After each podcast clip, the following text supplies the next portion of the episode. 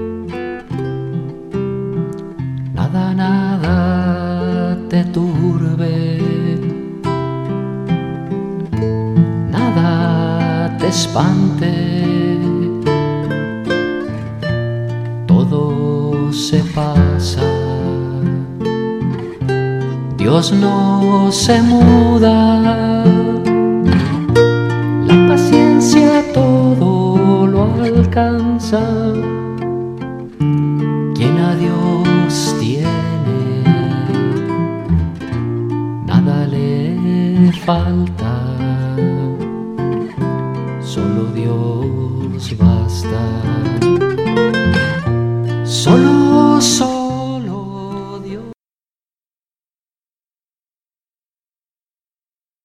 Y el día de hoy, queridos amigos, último miércoles de este mes de septiembre, nos acompaña el padre José Luis Jiménez Alcalá, sacerdote carmelita descalzo, carmelita teresiano, que nos está acompañando desde la ciudad de Haifa, en Israel, donde él actualmente vive cosa que le agradezco infinitamente. Nuestro tema en esta ocasión, identidad, crecimiento, conversión, un tema que habíamos iniciado el último mes de agosto, en el último miércoles, y me voy a permitir a tomar la libertad de hacer un brevísimo resumen en donde ya el Padre nos hablaba de que para la verdadera identidad se requiere de crecimiento interior. No llegamos, por lo tanto, a ser todo lo que podemos ser mientras no haya un crecimiento interno en la persona. Y de ese crecimiento interno es que va a derivar la conversión.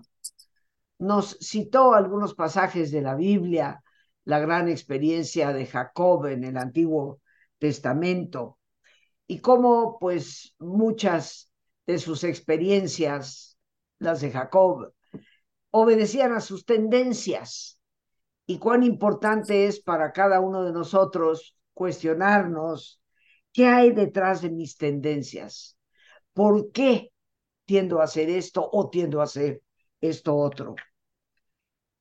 ¿Qué puede haberse dislocado en nuestra persona a lo largo del tiempo?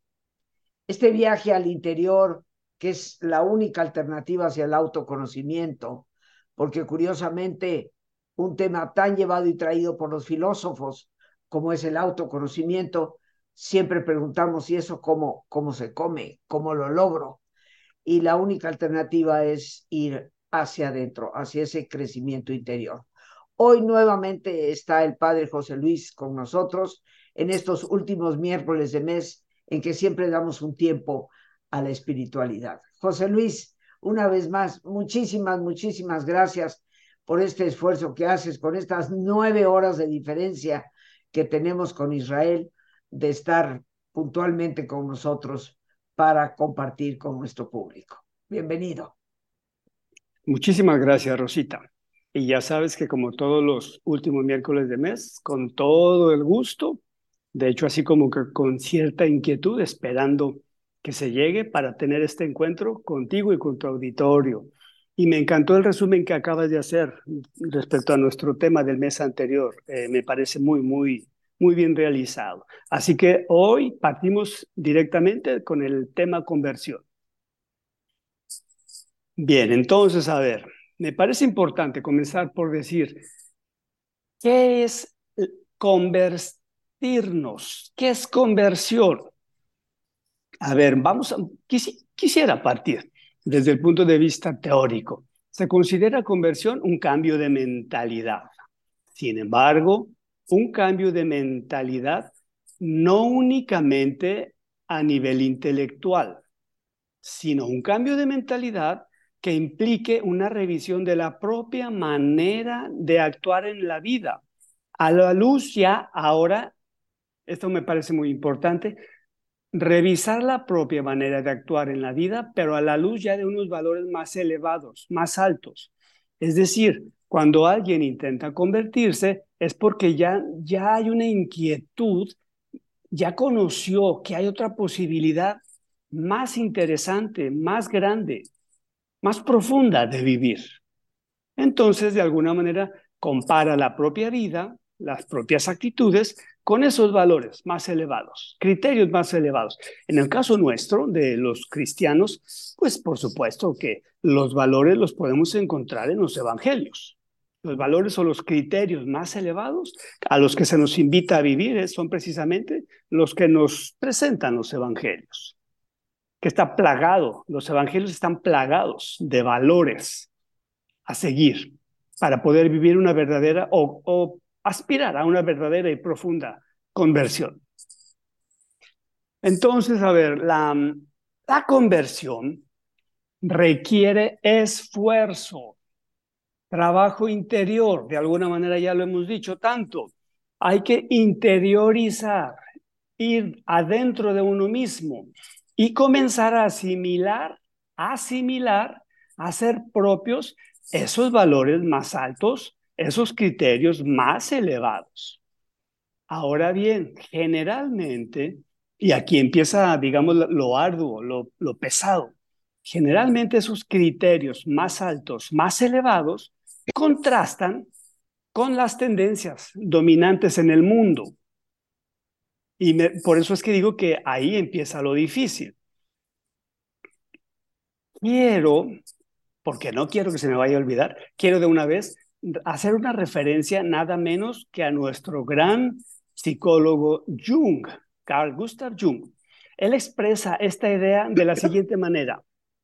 Hay que pasar del espíritu del tiempo al espíritu de la profundidad.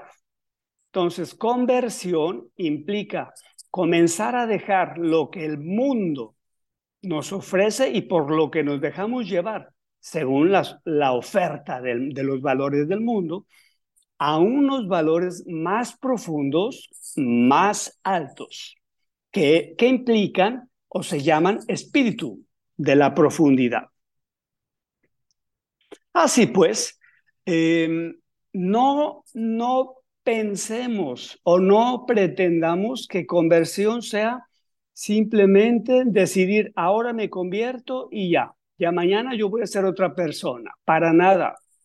Una auténtica conversión es un proceso de toda la vida,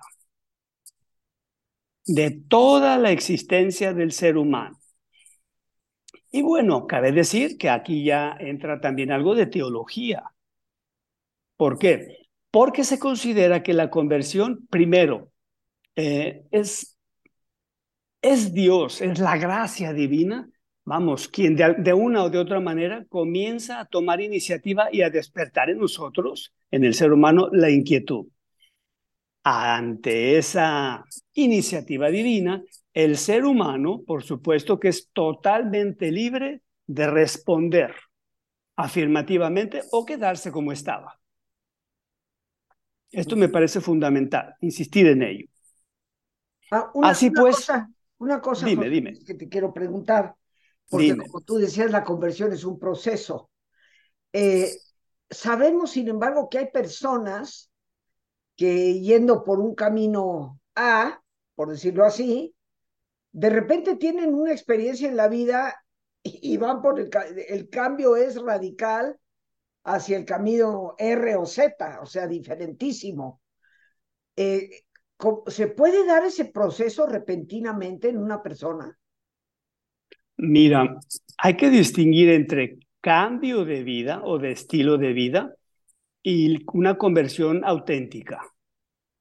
Mm, se me ocurre darte el ejemplo, no, no es que me ponga como ejemplo, pero vamos, en mi caso, yo puedo decir por experiencia que cuando me vine a la vida religiosa, ahora, ahora reconozco que no porque entré a la vida religiosa yo ya estaba convertido. Ahí puedo decir que inició mi proceso de conversión, mismo que hasta hoy en día, después de 30 años de vida religiosa, no ha terminado y según se cree, como ya lo dije, es un proceso de toda la vida. De hecho, espero, si verdaderamente quiero vivir en conversión, que no llegue un día en que, en que yo diga que ya terminé mi proceso de conversión, porque sería muy, muy altanero.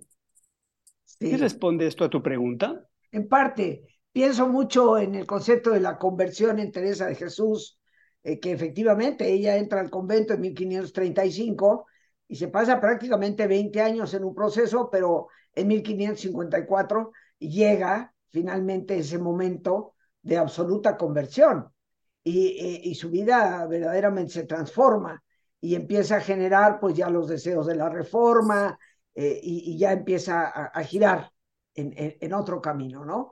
Entonces, por mis lecturas he podido pensar o creer que en ciertos momentos para ciertas personas en la conversión eh, se puede dar de una manera muy, muy fuerte, aunque estoy completamente de acuerdo contigo, yo considero que ella continuó en su proceso a partir de ahí, pero ya de una manera distinta, ¿no? Así es. Esto, yo también estoy de acuerdo con esto que dices. ¿Por qué no decirlo? Lo considero como una especificación de lo que yo acababa de decir también. O sea, Teresa de Jesús tuvo ciertamente un momento a partir del cual su vida fue totalmente otra. Sí, y a partir de ahí comenzó a pensar y a entender y a ver la vida y la relación con nuestro creador de otra manera. Sí, estoy de acuerdísimo y me parece a mí que esa es la realidad. Sin embargo, como también ya lo dijiste, eh, no, eso no detuvo su, su proceso. El proceso continuó, continuó y continuó hasta que Dios se la llevó de esta tierra. Así es. Bien, gracias, José Luis. Bien, entonces, eh, si estamos hablando de un proceso que requiere ciertamente momentos especiales fuertes, como este que me comentas de Teresa de Jesús, sin embargo, eso no coarta el proceso. En el momento en que alguien pueda pensar o pretender que ya tuvo su conversión y que hasta aquí llegó su conversión, pues o detuvo la conversión o realmente no estaba en un proceso de conversión. Sí, ya variará, depende de la circunstancia de cada quien. Entonces, para hablar de verdadera conversión, de ese proceso de conversión, se requiere primero punto de partida, el ser humano que somos con lo que nos integra como tales, es decir, cuerpo, alma y psique. No podemos eliminar ninguno de los elementos que constituyen el ser creado por nuestro buen Dios, el, nuestro hacedor, tal como nos hizo con todo lo que nos hizo. En un proceso de conversión hay que incluir de esto que somos y de hecho, no solo incluirlo, sino que es el punto de partida de una verdadera conversión. Porque, bueno, yo puedo decir, eh, claro, eh, yéndome al lado contrario, claro que buena. Yo me, mira, yo me pude haber venido a la vida religiosa y se me ocurre que qué triste situación la de un consagrado o una consagrada que cambia de, de estilo de vida, sin embargo, no hay una profundidad, no logra echarse el clavado a su interior para comenzar a visualizar desde un, un mirar diferente, Mismo mirar diferente, que es el que le ayuda a comprender de otra manera y asumir también esos otros criterios y valores más altos. Yo sí creo, y es, será triste, y no estoy juzgando a nadie, quizá yo soy uno de ellos, ¿verdad? Digo, de lo que voy a decir a continuación. Yo sí creo que hay personas que aunque hayan dicho, vamos, hayan cambiado de un estilo de vida, realmente siguen como antes del cambio de estilo de vida. O sea, el proceso parece ser que no ha iniciado. Entonces, a ver, para que haya un verdadero proceso de conversión, hablando de lo que ya comenté, de, de estos mínimos tres partes constitutivas del ser humano, requiere la persona descender al sí mismo profundo y quizás hasta primitivo de su alma ¿Y por qué digo primitivo?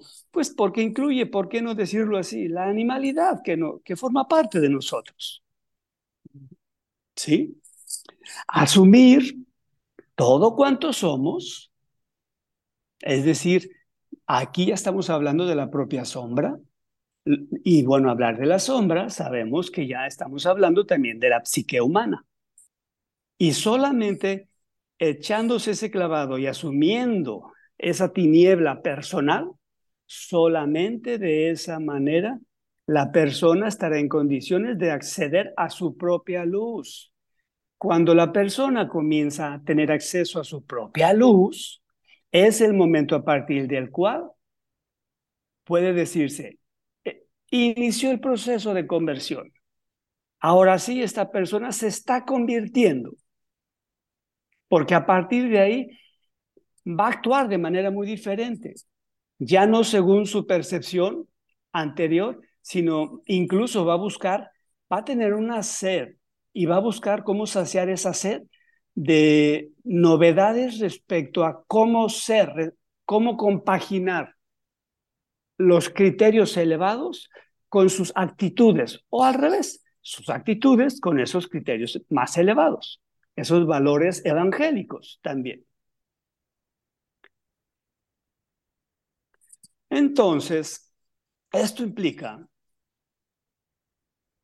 que no debemos pretender comprender la conversión como la posibilidad de algo acabado, sino, como algo que va a durar toda la vida, es decir, vamos a vivir descubriendo la posibilidad y en esta posibilidad nueva, todas cuantas posibilidades van surgiendo. Quizá, ¿por qué no decirlo? Resurgiendo también. Y así sucesivamente. Algo muy importante que no quiero ni, ni de broma que se me pase es cuando uno, Rosita, cuando un ser humano da ese paso de echarse el clavado dentro de las propias tinieblas, va a comenzar a poner en práctica algo que se nos invita en el Evangelio. Tenemos como modelo a Jesús. Yo soy el camino, la verdad y la vida escuchar a ese Jesús, eh, lo que nos está diciendo también, hablando de nuestra conversión, es reconocer que ese buen Jesús hay que permitirle hacer su camino dentro de mí. Descubrir cómo puede ese buen Jesús ser el camino en mi caminar. Cómo su verdad pueda encauzar mi verdad y dejar de ser un relativista que solamente trata de buscar la propia, entre paréntesis, verdad e irla acomodando según la propia conveniencia, según la propia tendencia, como hablamos tanto el programa anterior. Y bueno, cuando comenzamos a darle ese espacio a los altos valores o criterios, más elevados, la persona que se va convirtiendo tiene un gran descubrimiento. Primero, se va dando cuenta de la importancia del amor mutuo en la comunidad donde viva. No me refiero a la vida religiosa solamente, sino donde vivamos. Con quienes vivimos, vamos descubriendo cuán importante y clave es el amor mutuo, el darle un lugar fundamental en la propia vida y existencia al otro, quien éste sea. Y bueno, también estas personas que se van convirtiendo van descubriendo cuán importante es que somos o que tenemos caminos similares de alguna, de alguna manera. Y en común tenemos lo, en nuestros propios caminos. Esto me parece muy bello, debo decirlo. Descubrir lo común de los propios caminos me parece ya algo de un nivel elevado precisamente. Ahora bien, quisiera decir un poco sobre, vamos, cómo identificar a una persona que se va convirtiendo. que está en un proceso de conversión. ¿Por qué no decirlo así? Características de una persona en proceso de conversión. Bueno, me parece muy importante la primera característica. Cada vez está más abierta a la propia experiencia. Lo que acontece en su vida tiene un lugar importante. Se detiene a, primero pone atención a lo que sucede, se detiene a meditar, a reflexionar cuáles son los elementos o los eh, que constituyeron o formaron esa experiencia. Personas, circunstancias, en fin, escucha la experiencia. Y reconoce que la experiencia tiene mucho que decirle, muchísimo. Y a partir de aquí comienza a dejar de ser o pretender ser tan influenciado por el espíritu del tiempo y comenzar a ahondar en el espíritu de la profundidad. Eh, esto es algo, este, José Luis, que me encantaría, ya después de nuestro ejercicio de relajación, que nos hablaras un poquito esto, el espíritu del tiempo. No sé si es versus en oposición a el espíritu de la profundidad y que nos explicaras un, un poquito más profundamente sobre esto. ¿Te parece? Claro que sí, con gusto. Bueno, pues queridos amigos, vamos a hacer ese espacio habitual que siempre tenemos, afortunadamente y gracias a Dios, de relajarnos, de hacer una pausa en el camino. Eh, en este programa siempre del último miércoles de mes, es el Padre José Luis quien nos dará el tema de reflexión durante el mismo ejercicio, como siempre lo hace. Así que la primera invitación es a que nos pongamos cómodos, y en una posición cómoda, pues si te es posible cerrar tus ojos, qué mejor que hacerlo. Y ya con tus ojos cerrados, toma conciencia de tu respiración, del entrar y el salir del aire en tu cuerpo. Imagina cómo al inhalar, así como llevas oxígeno a todas tus células, inhalas también serenidad para tu mente. Al exhalar, así como tu cuerpo se libera de toxinas, imagina cómo en ese aire que sale, también te liberas de todas las presiones y todas las tensiones. Respira profundamente.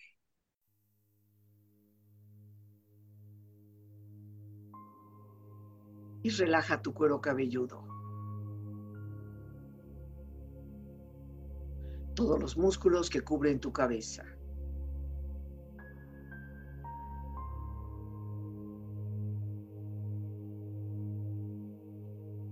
Relaja tu frente. Siente la piel, la vibración de la piel que cubre tu frente.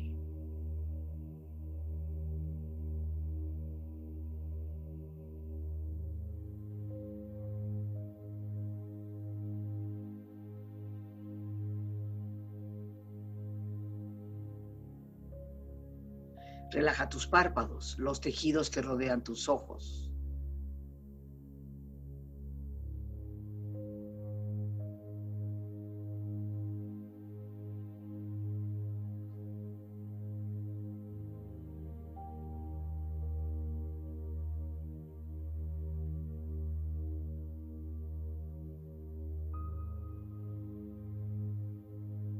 Tus mejillas, toda la piel, todos los músculos que cubren tu cara.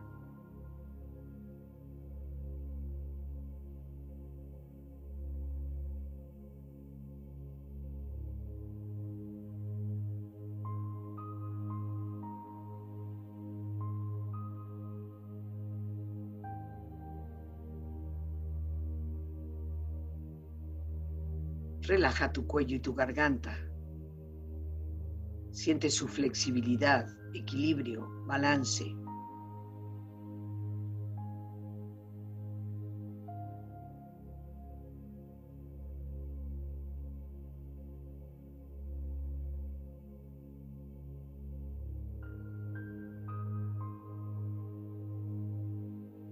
Relaja tus hombros, brazos y manos, así como tu espalda. Siente una agradable sensación que relaja todos los músculos en estas partes de tu cuerpo.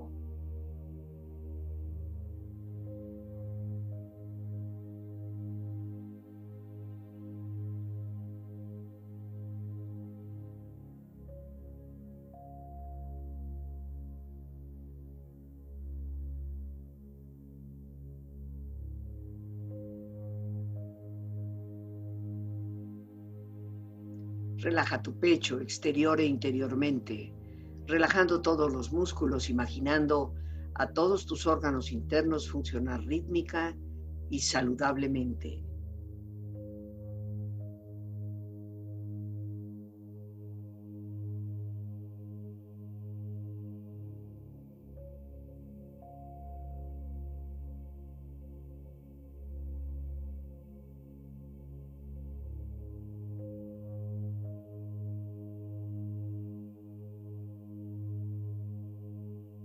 Relaja tu abdomen, exterior e interiormente, relajando todos los músculos, imaginando a todos tus órganos internos funcionar rítmica y saludablemente.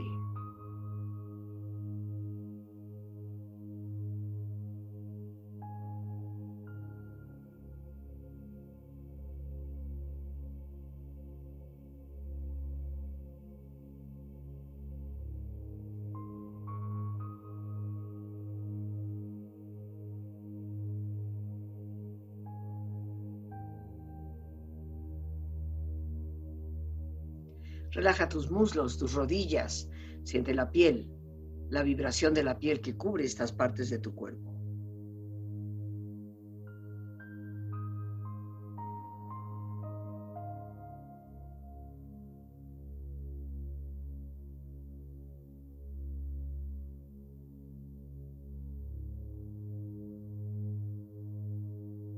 Relaja tus pantorrillas y tus pies.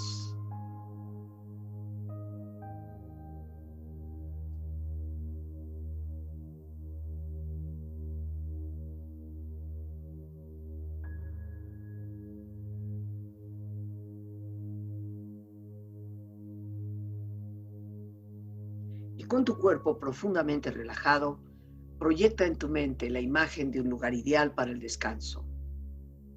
Imagina los colores, los sonidos, los aromas. Es una escena de belleza y paz.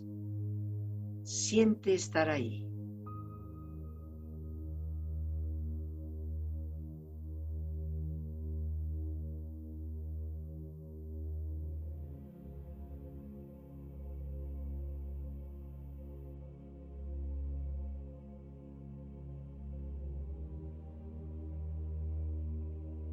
Con tu cuerpo relajado y tu mente serena, reflexiona.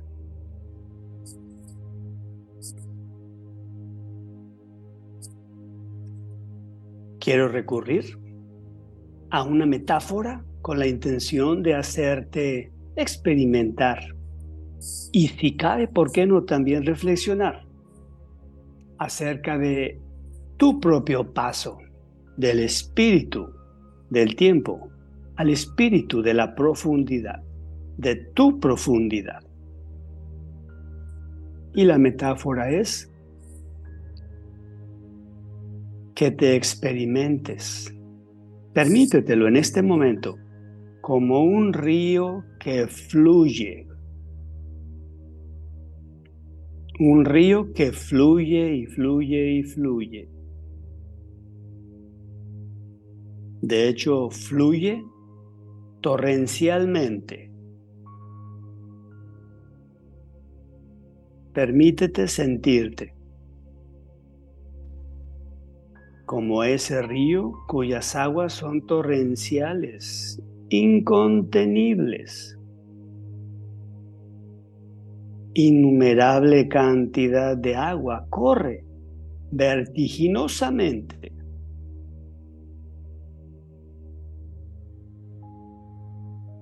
Incluso hasta puedes sentirte fuera de control.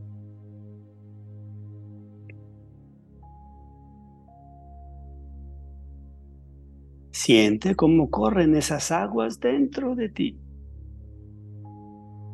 Permítete agitarte si, a eso te lleva la experiencia. Permítete tener que respirar profundamente si es necesario. Corren esas aguas dentro de ti o eres esa agua incontenible, desbordante, que arrasa con todo lo que encuentra a su paso. Tan fuerte es la fuerza de ese río, tan fuerte es la fuerza de esa agua incontenible, que llega un momento en el cual llega a cierto lugar y forma una cascada. Eres la cascada cayendo, cuyas aguas caen con una fuerza que llega a ser incluso temible.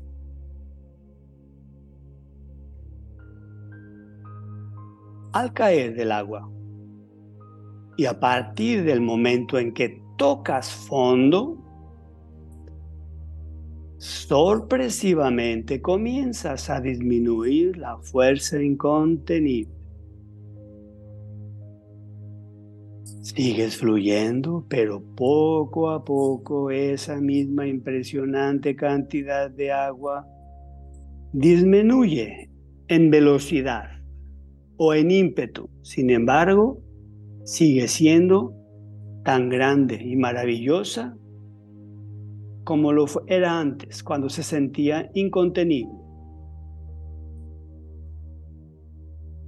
El flujo del agua es ahora más y más tranquilo cada vez. Estás más y más en contacto contigo mismo, en paz contigo mismo.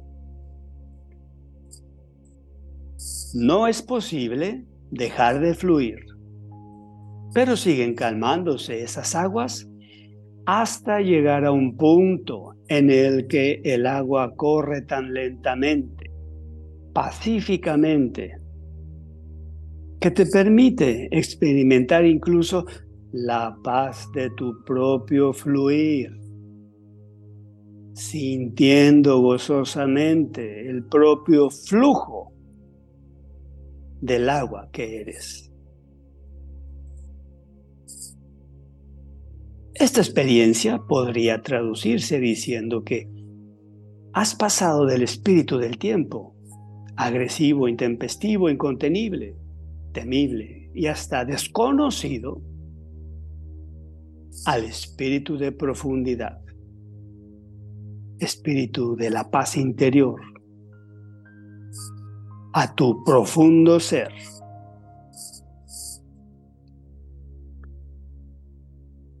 donde solo se puede encontrar lo más prístino o puro de tu ser humano.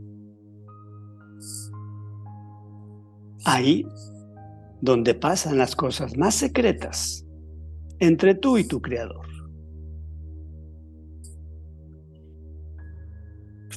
Permítete fluir en y con este espíritu de la profundidad.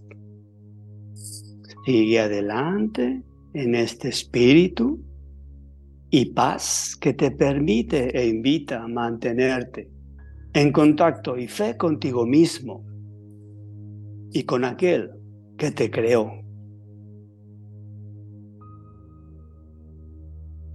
Y además te conserva en su fluir y en su misma existencia.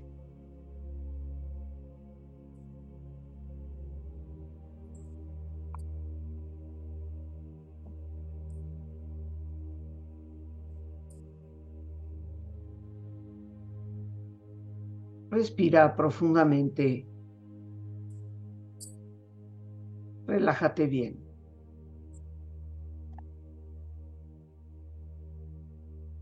Y con esta experiencia empieza lentamente a estirarte. Brazos, manos, piernas y pies.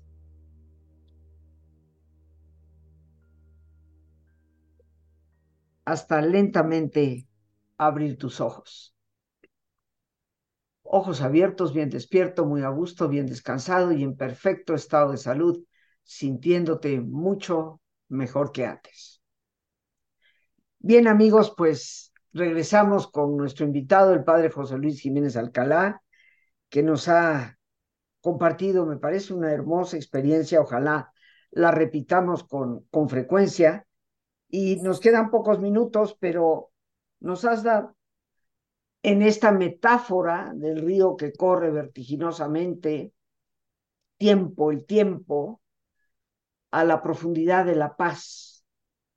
Eh, pero seguramente tendrás algo más que nos ayude a ir metiéndonos en ese proceso. Sí, quisiera responder a la pregunta que me hiciste o, sugerencia que me hiciste antes del ejercicio. Un poquito eh, vamos a profundizar en el espíritu del, ¿qué es el espíritu del tiempo versus el espíritu de profundidad?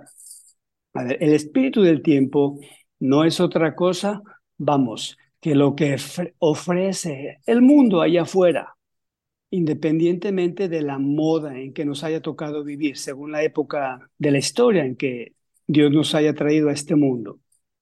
El espíritu del tiempo siempre está relacionado con la cultura.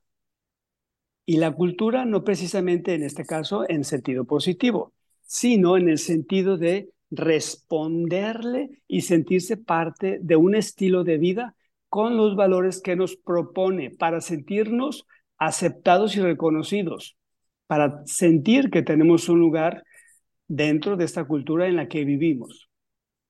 Muchas veces, o casi siempre, mejor dicho, em, ese espíritu del tiempo incluye el estar buscando desesperadamente la apariencia. ¿Por qué? Porque en la desesperada búsqueda de reconocimiento y aceptación, lejos de estar en sintonía y armonía consigo mismo, buscamos el reconocimiento externo. Eso sería vivir en el tiempo, en el espíritu del tiempo, perdón. Y eso es lo que nos podría hacer, retomando la metáfora, convertirnos en un, en agua torrencial sin control, que ni nosotros mismos podemos controlar. El espíritu de profundidad es cuando ya el ser humano, en la búsqueda de una profunda conversión o auténtica conversión, entra dentro de sí mismo, se echa su clavado dentro de sí mismo. Y si bien al principio es, como ya decíamos, hay que encontrarse con las propias tinieblas, eso sabemos no es grato, nunca es grato, pero después de ese encuentro comienza a visualizar la luz dentro de sí, cuando la persona comienza a visualizar la luz dentro de sí, podríamos decir que es ya comenzar a contactar con el espíritu de la profundidad. Es cuando, retomando la metáfora, las aguas comienzan a calmarse, a tranquilizarse. Comienza la persona a tener una experiencia de paz consigo mismo, de aceptación de sí mismo. Y también la persona ya deja de estar buscando el reconocimiento allá afuera. Hay una confianza en el sí mismo que no había antes. Y claro, para lograr esto, pues requiere un proceso y no un rito que en 30 minutos nos cambie la vida. Eso no es suficiente. No existe, de hecho, mejor dicho, no existe un rito que nos cambie la vida. La vida de conversión es un proceso. Pues José Luis, creo que nos dejas una tarea. Me imagino que como mencioné, nos recomiendas que este ejercicio tal vez lo podamos hacer usando esa metáfora, ¿no? ¿Cuál es la velocidad a la que estoy viviendo, ¿no? ¿Qué es lo que realmente me arrastra, me jala, me lleva inclusive a veces me desboca y me hace caer en el precipicio como esa cascada, ¿no? Entonces, eh, te agradezco enormemente que nos dejes esta, esta tarea, queridos amigos. El mundo urgentemente necesita personas en conversión. No hay otra manera de salir de este abuso de la maldad que estamos viendo a todas luces y por todas partes. Eh, cuando nos sentimos atropellados en nuestra propia persona al ver las imágenes de dolor y del abuso del poder que se comete, eh, y nos preguntamos, ¿qué, ¿qué, podemos hacer? ¿Hacia dónde vamos? La respuesta creo que está en nosotros mismos, pero hay que iniciar ese, ese proceso. Muchísimas gracias, José Luis, como siempre, por, por tu presencia. ¿eh? Un saludo cariñoso hasta allá a Israel y bueno, nos estaremos viendo prontamente también para hablar de, otros temas que vienen a continuación. Por hoy, amigos, las gracias a Dios por este espacio que nos permite compartir. Las gracias a nuestro invitado, el padre José Luis Jiménez Alcalá, que desde Israel se une a nosotros desde Monte Carmelo, precisamente allá en la ciudad de, de Haifa. Gracias a nuestra productora Lorena Sánchez y a ti, el más importante de todos, una vez más, gracias. Muchísimas gracias por tu paciencia de escucharme y por ayudarme siempre a crecer contigo. Que Dios te bendiga.